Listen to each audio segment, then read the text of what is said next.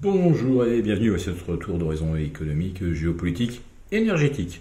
Sanitaire et boursier, nous sommes le lundi 5 décembre et pour comprendre comment tourne la planète finance, c'est sur la bourse au quotidien nulle part ailleurs, l'épisode du jour s'intitulera Y aura-t-il encore du diesel à Noël?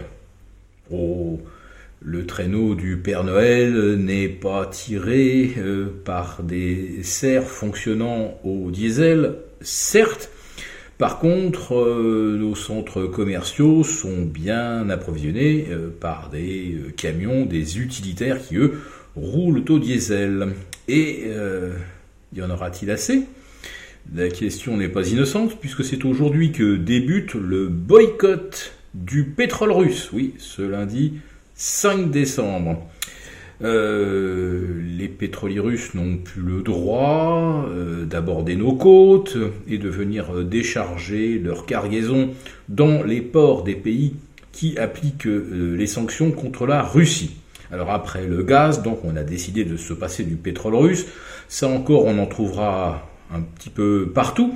En revanche, le diesel, c'est plus embêtant parce que la France avait considérablement réduit ses capacités de production, puisque Total avait passé un accord avec Novatec pour construire une raffinerie euh, géante proche du gisement Yamal. Donc euh, l'essentiel du pétrole euh, consommé non seulement en France, mais en Europe, venait effectivement de Russie.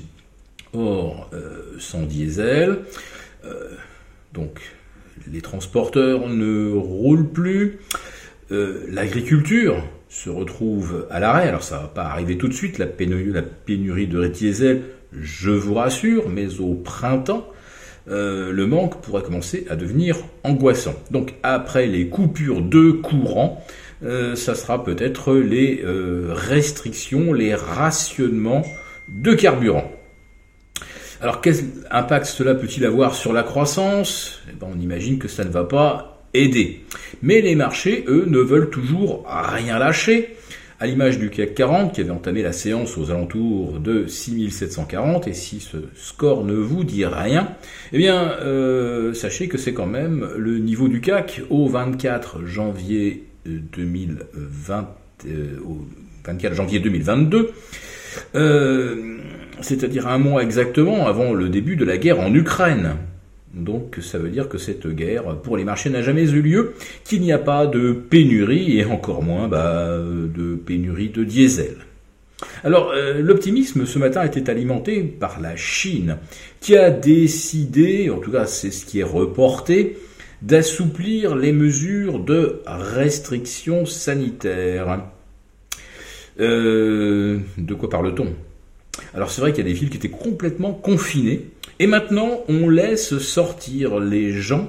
Pour peu qu'ils produisent un QR code vert euh, à des checkpoints qui sont euh, installés sur tous les axes de circulation, crée d'ailleurs des embouteillages effroyables sur les autoroutes et euh, sur pratiquement toutes les routes où ces contrôles sont pratiqués.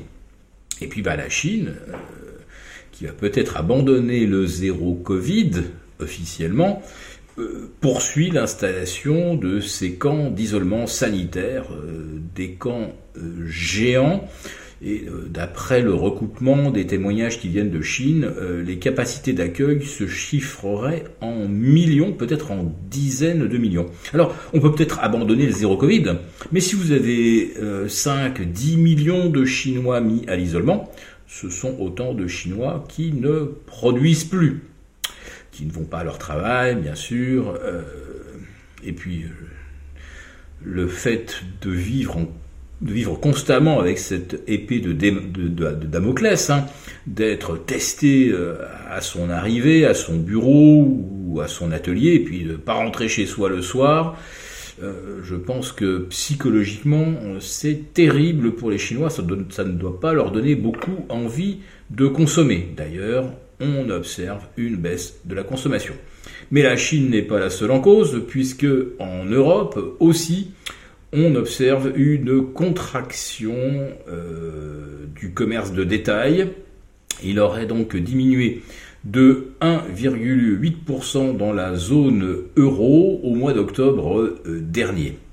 Aux États-Unis, on a eu aussi des chiffres. Alors, les optimistes, euh, ceux qui voient toujours le verre à moitié plein, vous disent Ah, merveilleux Lors euh, du long pont de Thanksgiving, de la grande orgie consumériste, des soldes du Black Friday et du Cyber Monday, les ventes ont progressé de 2%. Oui, mais l'inflation, elle, elle est actuellement à plus 8 ou plus 10. Autrement dit, euh, pour qu'on ait maintenu le niveau de la consommation de 2021, il aurait fallu effectivement que on enregistre des dépenses de plus 8%, puisque les prix ont augmenté de 8%. Donc, euh, vous voyez que ça commence à coincer. Et puis ça coince également dans l'immobilier, où euh, les ventes de logements neufs sont en chute de moins 40% par rapport au mois d'octobre 2021. Mais bien sûr, on ne vous parle jamais de ce crack immobilier, par plus qu'on ne vous parle de l'inversion de la courbe des taux aux États-Unis, une inversion euh, telle qu'on en a rarement connue, sauf lors des récessions les plus brutales, je pense notamment à 90-91, puisque là nous avons du 1 an euh, qui rapporte environ 4,3%, euh, 4,4 euh, pour le 2 ans, tandis que euh, le 20 ans aujourd'hui rapporte à peine plus de 3,78 quand le 1 mois rapporte 3,80. Autrement dit, la courbe de taux est complètement inversée de 1 mois à 20 ans. Je parle même pas du 30 ans puisque là on est seulement à 3,54. Alors c'est peut-être une bonne nouvelle pour les emprunteurs. Enfin, le coût du crédit hypothécaire retombe, mais en réalité ça n'a strictement aucun impact parce que au-delà de 5% de taux hypothécaire, il n'y a quasiment plus aucun client. Voilà, donc euh, les États-Unis sont confrontés à un scénario de récession euh, que l'assouplissement des règles sanitaires en Chine parvient pour l'instant à faire oublier, mais pour combien de temps?